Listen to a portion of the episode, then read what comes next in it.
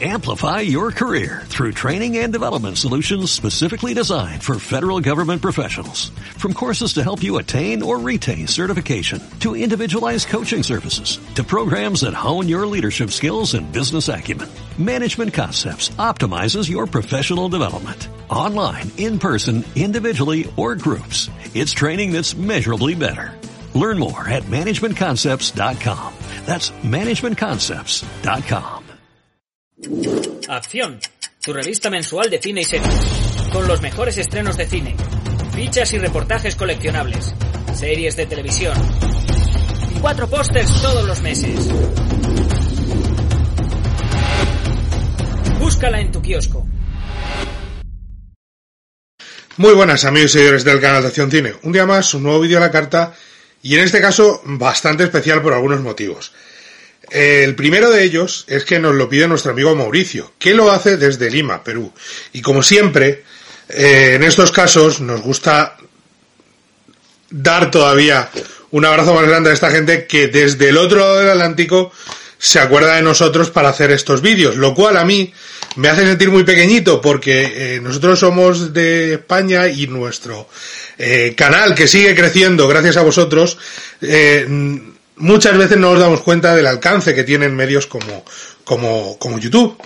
Así que es de agradecer enormemente que nuestro amigo Mauricio haya pensado en nosotros, en Acción Cine, desde Perú, ni más ni menos, desde Lima, para hacer esta videocrítica de esta película fantástica. Por supuesto, también le agradezco de corazón que haya sido en mí en quien haya pensado, Mauricio que es un clásico de nuestras redes sociales, de verdad que se lo agradezco, y además le agradezco más todavía porque hacía, hacía ya un par de años o tres que no veía esta película y y leche, se estaba volviendo a verle y está diciendo, joder, pero ¿qué hago viendo a veces otras películas pudiendo ver esta joya otra vez más? Eh, es una auténtica maravilla, una película que ganó el Oscar a Mejor Película de Habla No Inglesa, una película que además es muy española, pese a no ser de España, de hecho participó en los premios Goya eh, de su año, porque es una coproducción, y si veis los títulos de crédito, el Ministerio de España, Gerardo Herrero es eh, el principal productor y los títulos de crédito aparece el Ministerio de España y Canal Plus España. Desde España se metió mucho dinero, aunque intrínsecamente todo el equipo, eh, todos los actores, toda la historia es completa y totalmente argentina, es de donde es esta maravillosa película de Juan José Campanella, que gracias a nuestro amigo Mauricio he vuelto a ver, porque lleva un tiempo sin verla y no puede ser. Estoy hablando del secreto de sus ojos, que volvió también a su estreno, cuando se estrenó en mi cine, eh, yo no había ido al pase de prensa, no recuerdo, creo que alguien me dijo que esta edición en Blu-ray estaba descatalogada. Espero que no sea así. Por favor, que hay que que esa película se expanda y demás. De todas maneras la tenéis en Movistar en Filming y en Flixolé. ¿Vale? Las tres opciones de streaming podéis verlas sin problemas. Pero no sé por qué, por el título, por el póster, por lo que sea, me dio la sensación de que estaba delante de una película eh, romántica. No sé por qué, no había leído la sinopsis, era un crío, no era un crío, pero no sé por qué, me dio una sensación de que lo primordial era la historia romántica. Y alguien me di, que la vio un cliente que la vio me dijo, no, no, no, esto es, esto es una peli de esto es una, un policíaco. Dije, perdona, esto tengo que verlo yo. Y teniéndole muchísimo cariño a Juan José Campanella y a todo el cine que hace, me parece demencialmente bueno como director. Eh, un tipo que rueda en Estados Unidos durante muchos meses para luego poder hacer en, en Argentina lo que le da la gana. Rueda muchísima televisión estadounidense me encanta hasta Futbolín. Me parece que es eh, brillante. Me encanta el hijo de la novia. Eh, todo lo que hace me parece magnífico. Pero esta se acabó convirtiendo no solo en eh, mi película favorita del director, mi película favorita de su actor protagonista, sino mi película favorita argentina. No soy experto en cine argentino, ni lo pretendo. Ni lo pretendo, ni muchísimo menos Pero de lo que he visto, de lo que he podido ver, sobre todo gracias a, a Darín y a, y a que su figura se ha hecho tremendamente popular en nuestro país y nos llegan muchas de sus películas y de otros actores argentinos, evidentemente, pero esta se ha convertido en mi favorita de calle. Porque mientras que podía mezclar el cine policíaco con una historia romántica de una forma pachanguera, descuidada, obvia, en realidad lo hace con una, un gusto exquisito, un talento descomunal, un reparto que no hay por dónde cogerlo de lo bueno que es, y es que es prácticamente perfecta. Eh, tiene un par de detalles que, pero son tan nimios que para mí es una película de cinco estrellas de, pero brutal. O sea, cuanto más la veo, más me gusta. Y tiene uno de esos planos secuencia que son recordados una y mil veces como alguno de los planos secuencia más importantes de los últimos 20 o 30 años. Dicho lo cual, y a partir de este momento, y para que no haya confusiones, dudas ni problemas, recuerden, estas críticas son con spoilers. Spoilers. Yo sé de buena tinta que nuestro amigo Mauricio no va a tener ningún problema con eso. Ninguno. Nos la ha pedido, conoce la película, conoce el material perfectamente y sabe que va a haber spoilers. Muchos. Vamos a analizarla en profundidad, todo lo que podamos. Pero si alguno de ustedes, por algún error casual de estos, o porque no es una película que haya sido... Eh, en su momento sí fue muy comercial en nuestro país, tuvo mucho éxito por ser ganadora del Oscar y por estar nominada a los Goya que ganó Mejor Actriz Revelación y algo más, el año de Zelda 211. Me gusta mucho Zelda 211, pero está mejor. Bastante. Si no la han visto por algún casual, paren el vídeo, acudan a cualquiera de los servicios de streaming que les he dicho, que lo tienen ahí, la tienen de la forma más sencilla posible y gratis para verla y legal y cuando acaben, entonces sí, vuelven, siguen con este vídeo como nuestro amigo Mauricio y entonces podemos discutir y departir tranquilamente sin que tengan miedo de llevarse algún spoiler. Porque aunque la película está basada en la eh, novela de Eduardo Saccheri es eh, que yo no he leído, si no han leído la novela, como en mi caso, el tercio final te puede explotar la cabeza. También se hizo un remake estadounidense. No es mala película. Y quiero dejar esto claro, y menos con el reparto que tiene. Chite, eh, Chito Ford, Nicole Kidman, Julia Roberts, no es mala película. Cambia un par de detalles. No es mala película. Pero esta es infinitamente mejor. O sea, la otra es un buen entretenimiento, algo televisiva, no tiene el valor que tiene esta, porque no es categoría R y aquí hay un par de escenas que necesitas categoría R para hacerlas, empezando por el principio. Pero no tiene el nivel que tiene esta. Y de hecho, uno de los detalles en los que parece ser que todo el mundo se olvida es que esta película se llama El secreto de sus ojos. Sus ojos en general. Los ojos de todo el mundo las miradas, los cruces de miradas, los intercambios de miradas, lo que se dicen los personajes sin llegar, o lo que no se dicen, e intentan transmitir a través de sus ojos, lo que esconden los ojos de cada uno de ellos. No solamente es lo más importante de la película, sino que encierra quiénes son realmente, todos y cada uno de los personajes que habitan esta trágica historia. Así que es algo que los americanos no entendieron, pero que si ven la película y entienden y disfrutan de lo que les va a contar Campanella, van a darse cuenta de que es vital, vital fijarse en los ojos de los personajes y en el secreto que encierran todos ellos, porque todos encierran secretos. Y de hecho, si me han visto en algún vídeo más y han eh, escuchado algunas de mis disertaciones sobre otras películas, eh, en más de una ocasión he dicho que no me gusta el hecho de que un director sea muchas cosas dentro de una película a la vez.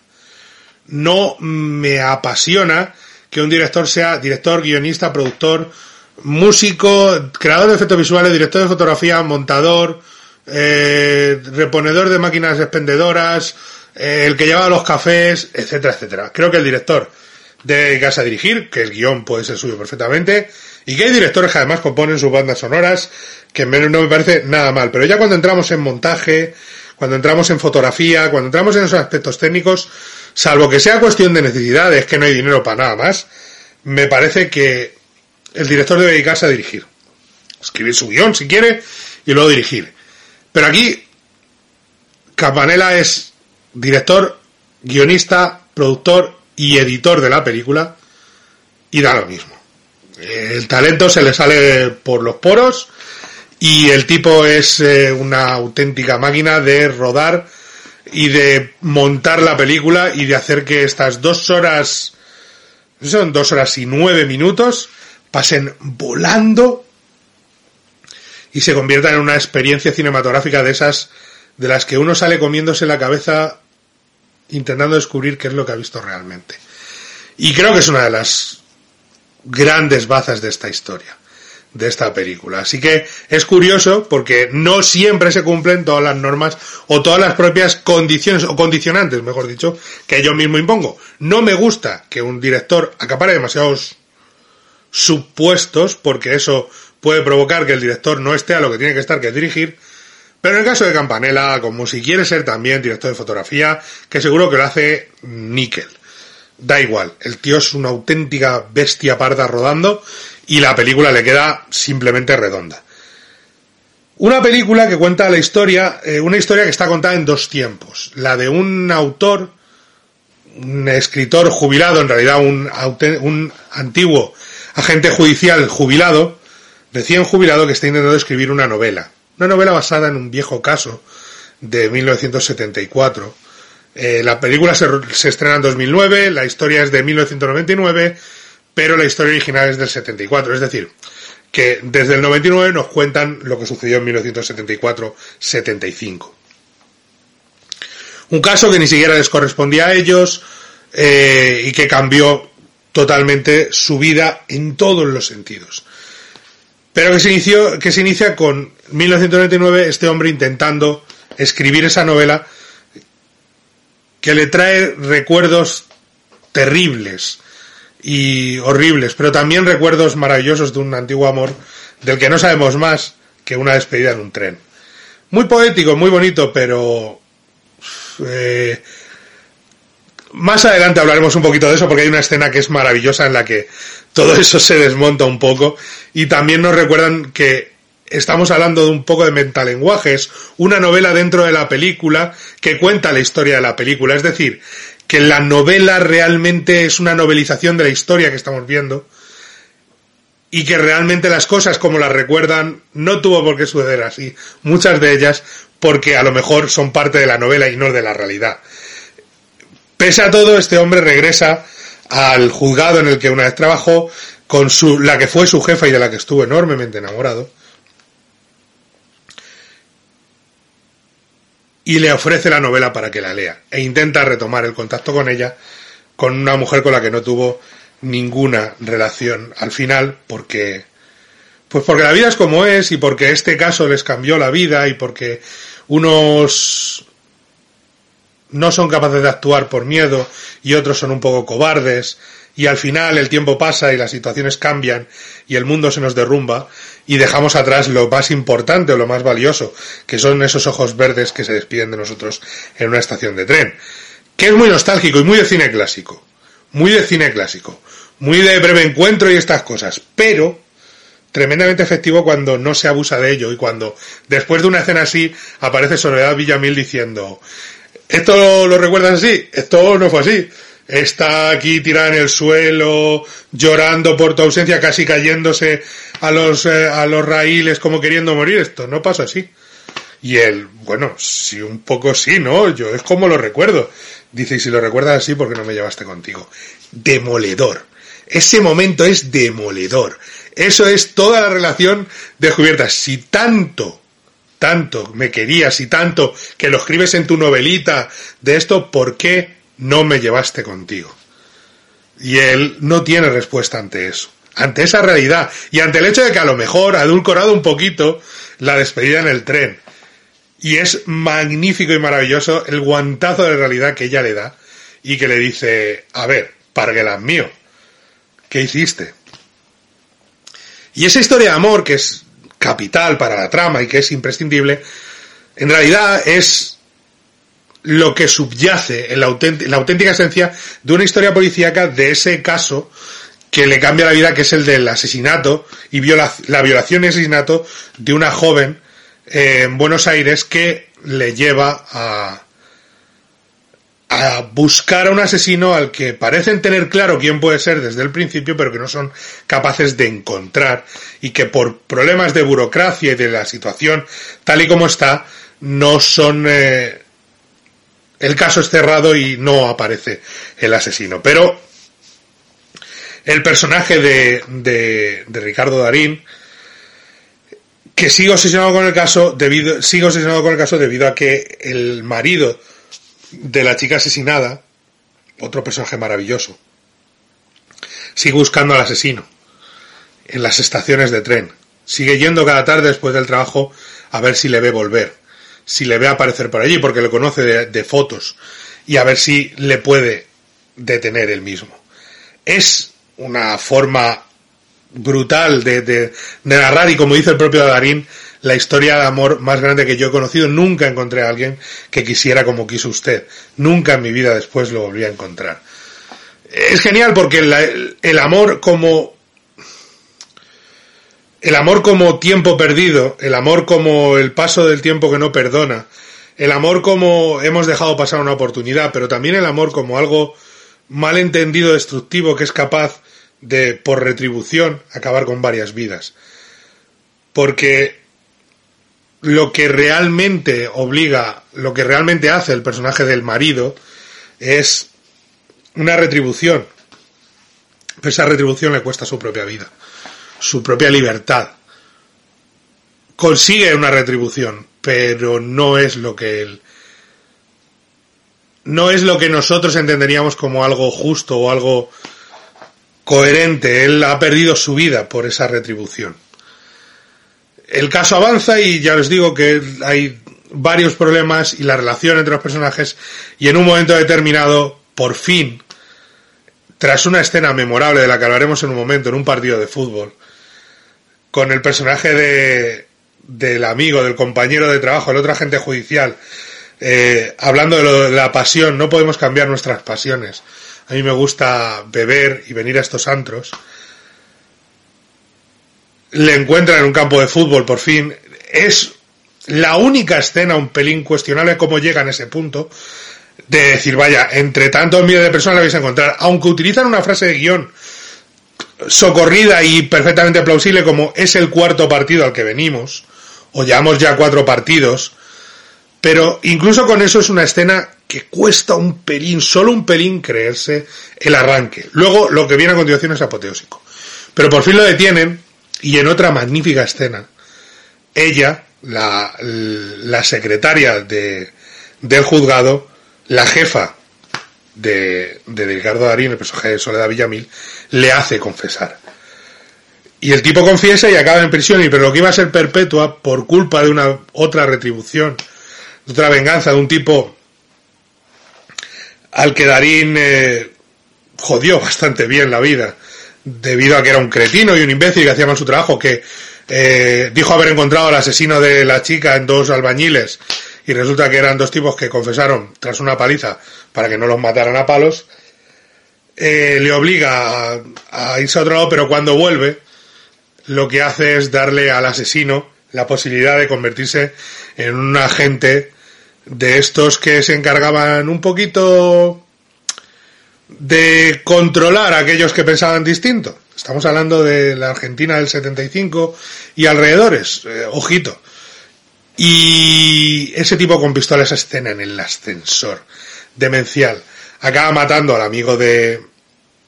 al amigo del protagonista, al amigo de Darín, que duerme porque se en su casa, que se sacrifica por él como él lleva dándole vueltas toda su vida. Y Darín tiene que huir y separarse hasta que todo se calme. pero no se la lleva a ella, con lo cual su vida queda separada y 25 años después vuelve sin haber terminado de resolver el caso, pero creyendo que hay algo que le queda por descubrir, lo que le lleva finalmente a buscar a Ricardo Morales otra vez más y encontrarle el marido de la chica y encontrarle una en un monte perdido, en un pueblo perdido de la mano de Dios, en una finca que tiene, donde vive solo. O eso creemos. Y en la que le cuenta que él mató finalmente al asesino de su de su mujer, de su queridísima mujer. Pero no es verdad. Lo que hizo fue lo que llevaba diciendo desde el minuto uno de película cuando todo pasa, que es ¿de qué me vale que lo maten? Una inyección, se queda dormido y se acabó. Quiero que sufra una vida de nada. Y lo que el tipo hace es capturarle y dejarle encerrado en esa situación perdida en la mano de Dios convertido en un preso eterno, ¿qué le caería? ¿Cadena perpetua? Cadena perpetua va a tener. Y se lo dice a Darín, le dice que usted dijo cadena perpetua. Y eso es lo que va a tener aquí. Y Darín, en un giro amargo de, los propios acontecimientos, en vez de denunciarlo y decir, dice, vale, y se va, sin revelar nunca lo que, sabiendo la verdad, pero sin contarlo y sin evitar que esa tortura continúe que puede parecer cruel y tal, pero el personaje es tan repulsivo, tan, tan, tan horrible, el crimen que ha cometido tan atroz que dices, en este caso en concreto, ¿qué duda moral me cabe? Es magnífico ese, ese giro, sobre todo ese momento en el que el asesino le dice, por favor, por favor, dígale que al menos me hable. Lleva 25 años allí encerrado y jamás le ha dirigido la palabra al borde de la locura, le pide que, le ruega que por favor le diga al otro que le hable. Y cuando Darín no le responde, se da cuenta de que nadie le va a hacer caso y se vuelve al rincón, a su cuarto dentro de su celda. Es de una dureza brutal y la película acaba en una nota más dulce, entre comillas, que es con el reencuentro romántico de ellos dos diciendo, vale, hemos perdido 25 años, pero vamos a volver. ¿Por qué? Porque me acabo de dar cuenta de que este tipo, perdió 25 años por un amor, por, por un amor malentendido y por una venganza, por una retribución. Y yo no puedo perder otros, los años que me queden, no puedo perderlos. Será complicado. me parece bien. Cierra la puerta. Y ese es el plano final de la película. Ese es todo el argumento de, esta trama, demencialmente buena, demencialmente bien construida y con, y aquí llega la, la, la parte más, si quieren, técnica, y con una narración tan buena, tan concisa, vamos a empezar por el plato fuerte. No digan luego que llega más tarde. Vamos a empezar por lo, magro. El plano secuencia. El plano secuencia del estadio. Cuando, gracias a uno de los personajes, eh, descubren que en el estadio, que pueden a lo mejor encontrarlo en el campo de fútbol con un pequeño operativo policial. Y por fin lo encuentran. Y hay ese plano secuencia desde que parten, que justo con lo del gol tal, es maravilloso. Está trucado, evidentemente está trucado. No se ven los cortes, pero está trucado sobre todo en la caída al foso. Pero es tan bueno. Tan tan bueno, encaja tan bien la historia con el estadio y el partido de fútbol. Parece tan de verdad que está sucediendo el partido de fútbol en el momento de todo, todo es todo perfecto es simplemente único el arresto del, del, este, con ese plano aéreo que va acercándose al estadio, que parece cine americano, parece que estamos viendo una superproducción de Hollywood, eh, narrativamente hablando cómo va acercándose, cómo aparece el campo, cómo entra en el campo, eh, la cámara, cómo nos describe una jugada de balón al larguero, cómo pasa a los protagonistas, el plano secuencia enorme, cómo acaba y en, y, y en la detención del personaje. Eh, es puro cine, o sea, es como, vale, si me quedaba alguna duda, me acabas de coger por el pecho, me has metido dentro de la historia y ahora mismo estoy frenético y con la taquicardia. Pero en vez de parar, lo que hace es, a continuación, el interrogatorio. Y hay una cosa que me hace mucha gracia, siempre bromeamos desde aquí, desde España, y pido que me perdone, igual que bromeaba con lo de que la película es española, que en parte lo es. Eh, pero bromeo con esto cuando siempre tenemos la broma, el chiste de que los argentinos hablan mucho. De que, como si los españoles no hablásemos, sobre todo yo. pero que los, los argentinos hablan mucho.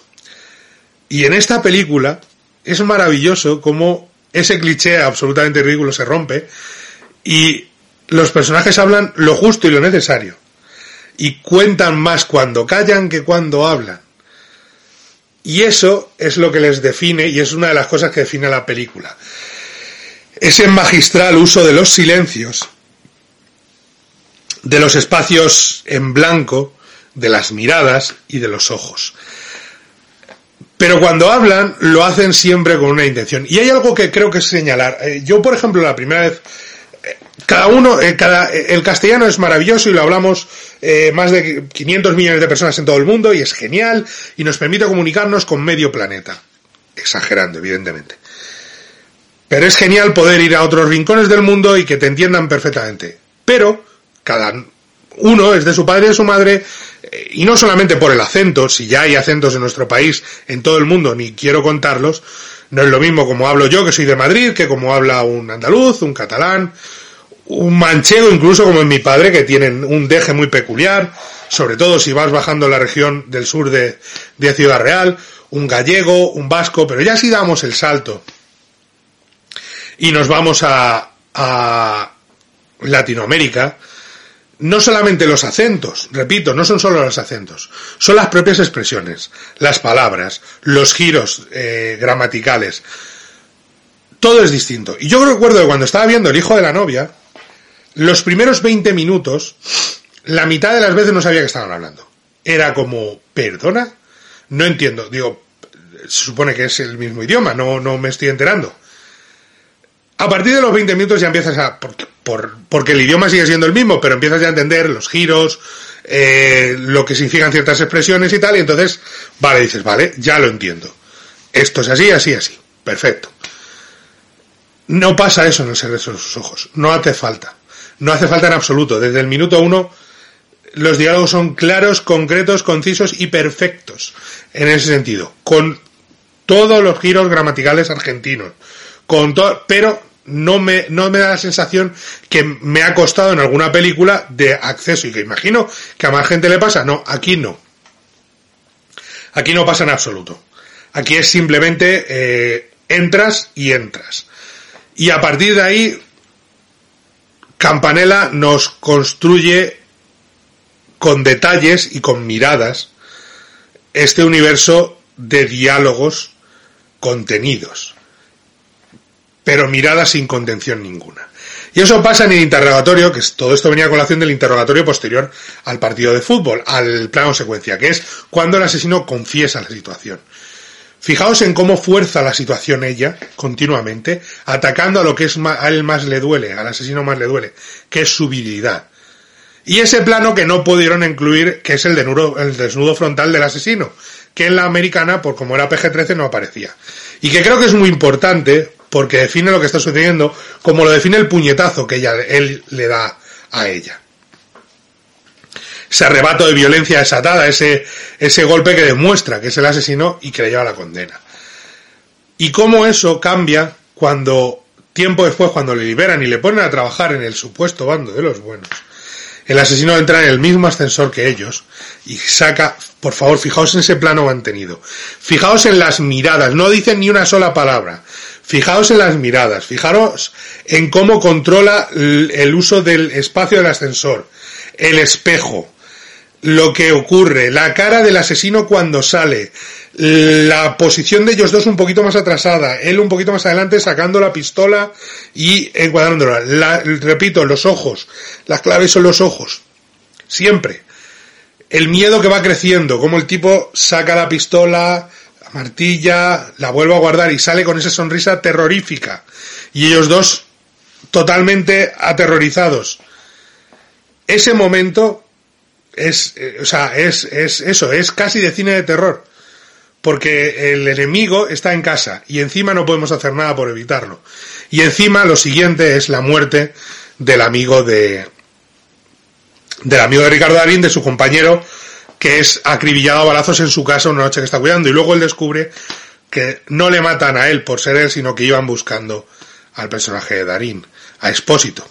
Y que al no encontrarlo, a, a Benjamín Espósito le matan al amigo creyendo que era él.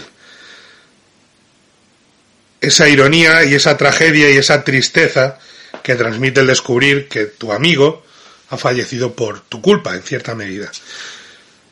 Y es magnífico la, la, la expresión y la tristeza en los ojos de, en los ojos de, de Ricardo Darín y es magnífico como está rodado el flashback a posteriori en el que descubrimos la muerte con él. Voy a poner un poco de música. ¿Cómo vas a poner un poco de música? Esos momentos que nos demuestran cómo murió o cómo él tiene en su cabeza que murió su amigo.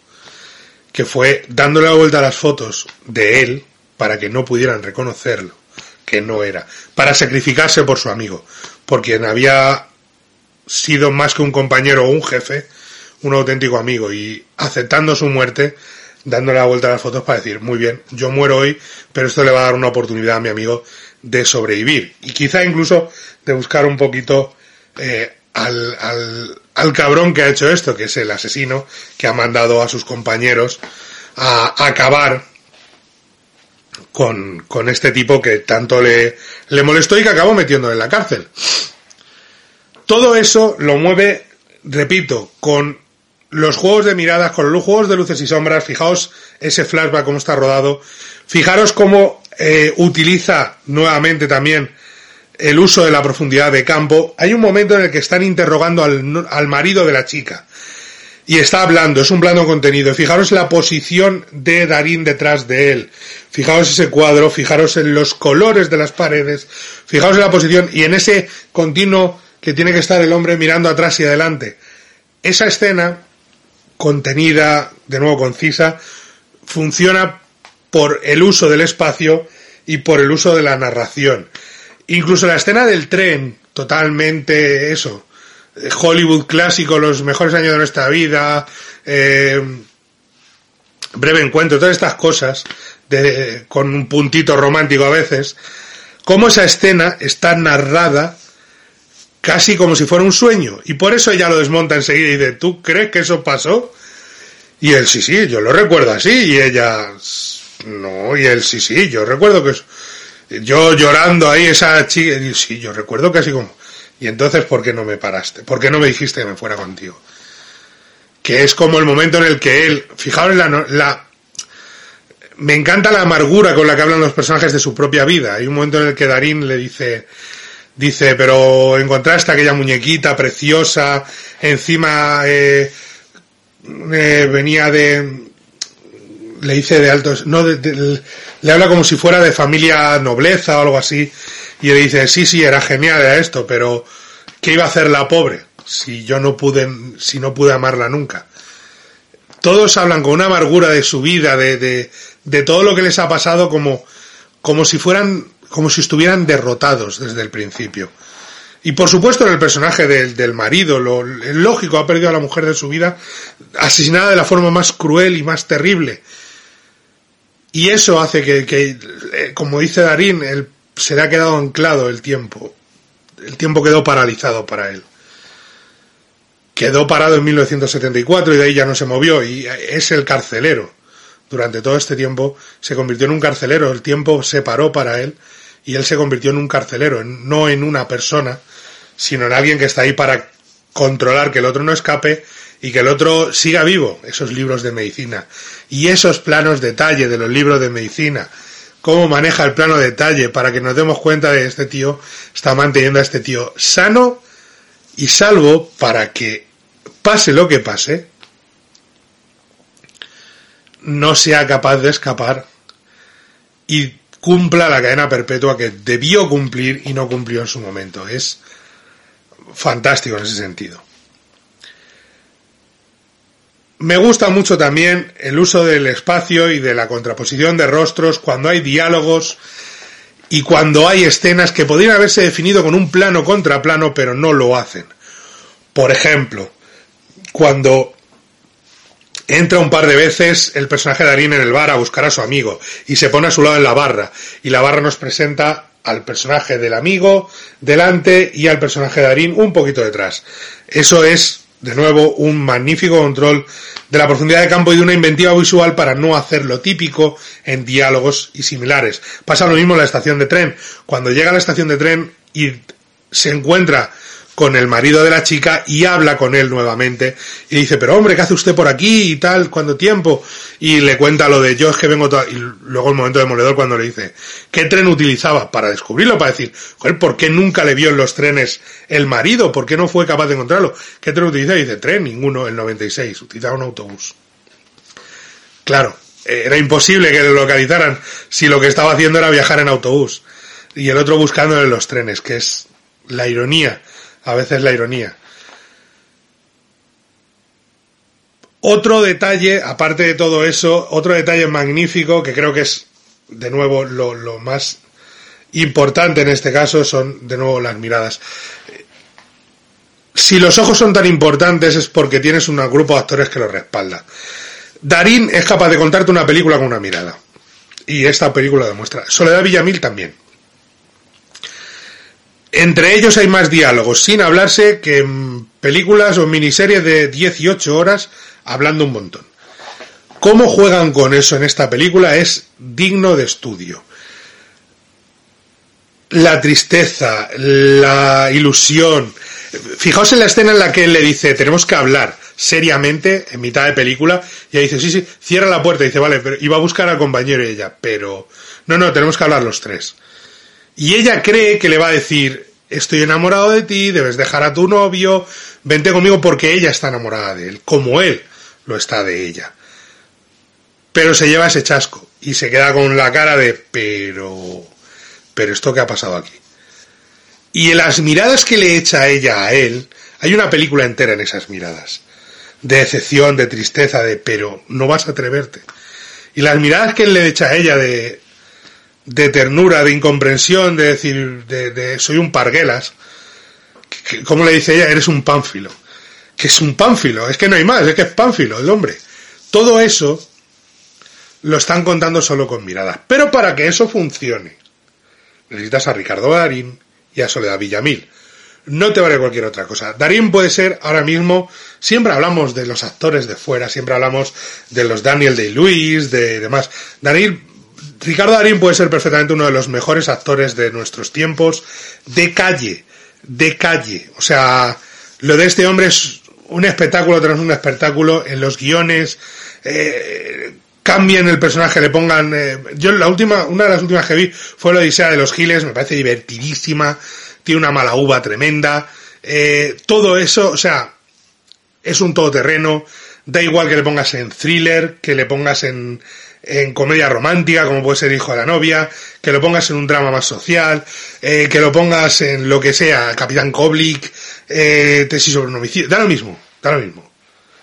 Es, es un portento verle, cuando ya le das un papel que de verdad tiene donde morder como este, es Dios. O sea, Ricardo Daniel lo estás viendo, está diciendo, es que cabrón, pero ¿cómo puede ser tan bueno? ¿Cómo puede un actor decir tanto con tan poco? Y ella es otro, otro portento.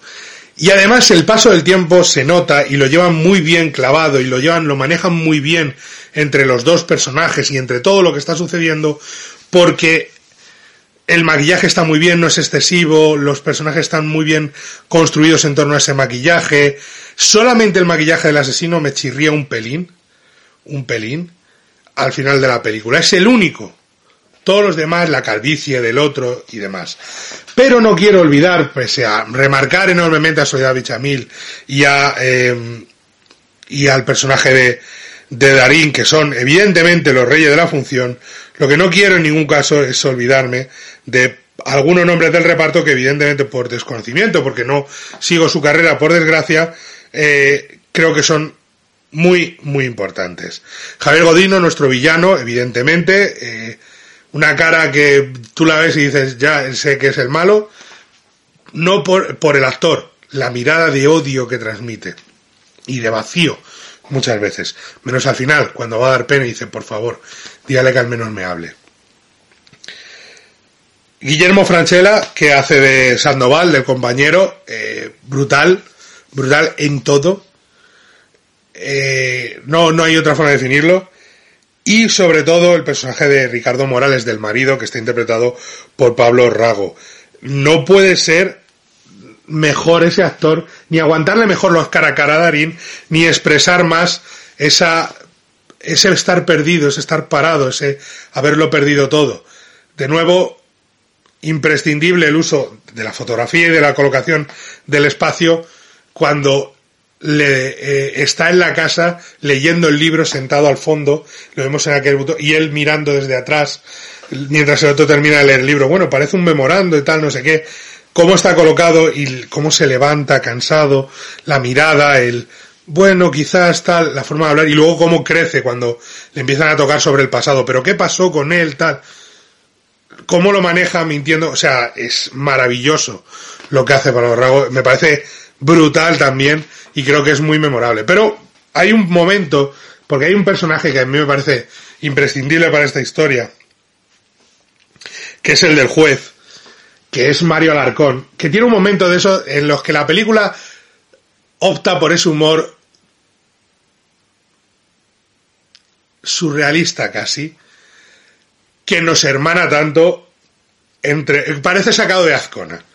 Es un momento tan Azcona que, que, podría estar rodada la película perfectamente eh, en Madrid o en Albacete y tratar de dos policías que buscan un asesino en Albacete. Es que es tan demencialmente bueno que es cuando ellos van a casa de la que creen que es el asesino sin que lo sepan nadie e intentando hacerlo en secreto, e intentando ir eh, de incógnito que no les detecten, que no les pillen para y el, el juez les pilla. Dice, es que le vieron allí, dice, a ver si le suena. Esta matrícula, cuando la compararon, a ver, a ver si le suena. Ex. Expo. Exposi y el otro. To. Expósitos. Con, casi con la de decir, te voy a dar un guantazo. Y luego cuando dice, pero no, ese no es el problema. El problema no es que fueran, que se pitorreasen de del orden que les di, ta, ta, ta es que me cuentan que uno de ustedes entró al, al mercado, al supermercado, compró una botella y se le iba bebiendo por la vereda camino a la casa. ¿Le suena de algo?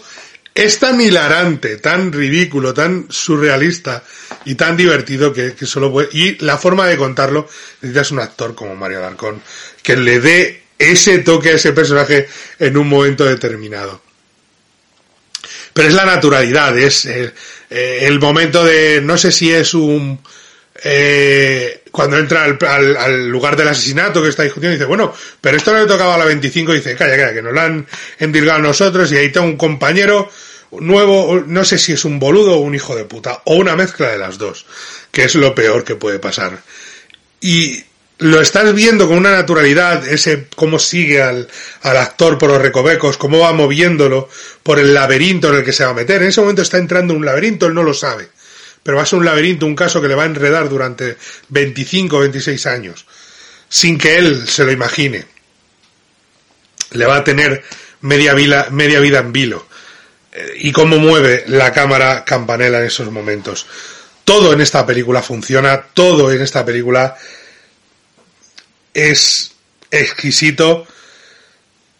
Es que no tengo más elogios para ella. O sea, ya os repito, fijaos en esos detalles, los planos, fijaos en ese plano secuencia, fijaos en cómo está contada la película, fijaos en los primeros planos, fijaos en cómo intercala esa historia de amor, de gran amor, de, con el paso de los años, de amor perdido, de no podemos dejar pasar más el tiempo porque ya lo hemos perdido todo, con ese thriller policíaco de un asesinato terrible que sucedió hace 25 años y que sigue, el culpable sigue suelto, por así decirlo.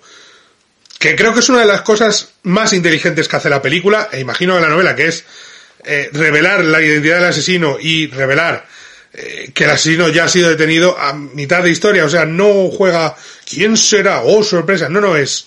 La sorpresa es lo que ha pasado con el asesino. Pero el asesino enseguida, cuando empieza a ver la foto, ¿quién es este tipo? Isidoro Gómez. Este era un, un novio de ella de cuando eran niños y tal. Y sospecho porque la mira de una forma.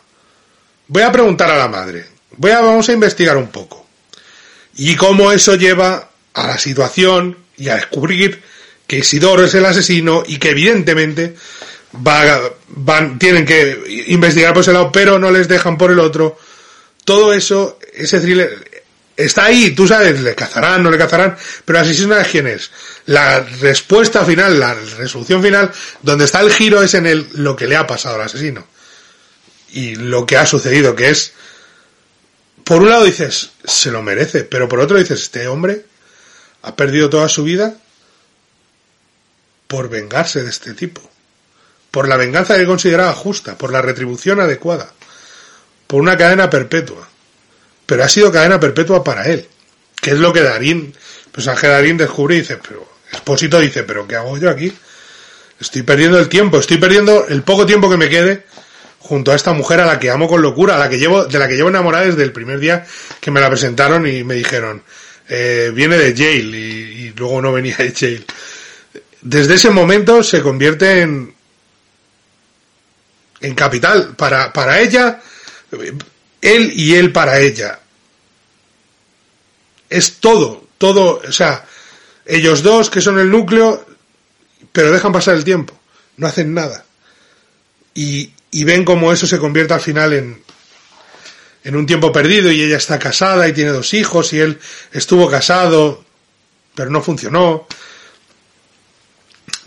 Es de lo que va al final, es una historia de amor, pero es una historia de amor con mucha amargura, con mucha tristeza, con mucho el tiempo pasado perdido, con mucho esa presión a la que nos sometemos, ese personaje que se castiga, e, ese mundo imperfecto, ese mundo cruel, en el que esa chica preciosa y, enamoradísima de su marido es asaltada por una persona a la que conocía, violada y asesinada, todo eso hace que El secreto de sus ojos sea una película prácticamente redonda. Y por supuesto, para mí una película de cinco estrellitas, una detrás de otra. Una mi película argentina favorita, eh, Mauricio, no sé si te servirá de más o menos esta crítica. Una nueva demostración del talento de Campanella, del talento de Darín, del talento de Soda Villamir y de todos los involucrados en esta película. Y una muestra de que se puede hacer, se pueden hacer grandes historias de amor sin caer en la baba, sin caer en el melodrama, sin caer en lo edulcorado, jugando con los géneros, con el cinismo, y con esos detalles de esto no era así, lo estás recordando mal. Así que Mauricio, muchísimas gracias, película de cinco estrellazas sin duda. Muchísimas gracias por habernos solicitado y muchísimas gracias por seguirnos desde hace mucho tiempo. Por supuesto, a los demás os invito a que pidáis la crítica, la carta que queráis. Tenéis en la casilla de la descripción cómo solicitarlas. ¿vale? No es en los comentarios, no, en la casilla viene las instrucciones para solicitarla. Luego le dais al like, os suscribís, nos contáis lo que queráis y tenéis la revista de los kioscos y a punto de salir el nuevo número. Tenemos preparadas cosas muy guapas para el nuevo número, así que por favor, si queréis, ahí lo tenéis, leedlo, leed a mis compañeros especialmente, le dais al like o suscribís, nos contéis lo que queréis por aquí abajo y nos vemos en la próxima. Adiós. Acción tu revista mensual de cine y series, con los mejores estrenos de cine, fichas y reportajes coleccionables, series de televisión, cuatro pósters todos los meses. Búscala en tu kiosco. Amplify your career through training and development solutions specifically designed for federal government professionals. From courses to help you attain or retain certification, to individualized coaching services, to programs that hone your leadership skills and business acumen, Management Concepts optimizes your professional development. Online, in person, individually, or groups, it's training that's measurably better. Learn more at managementconcepts.com. That's managementconcepts.com.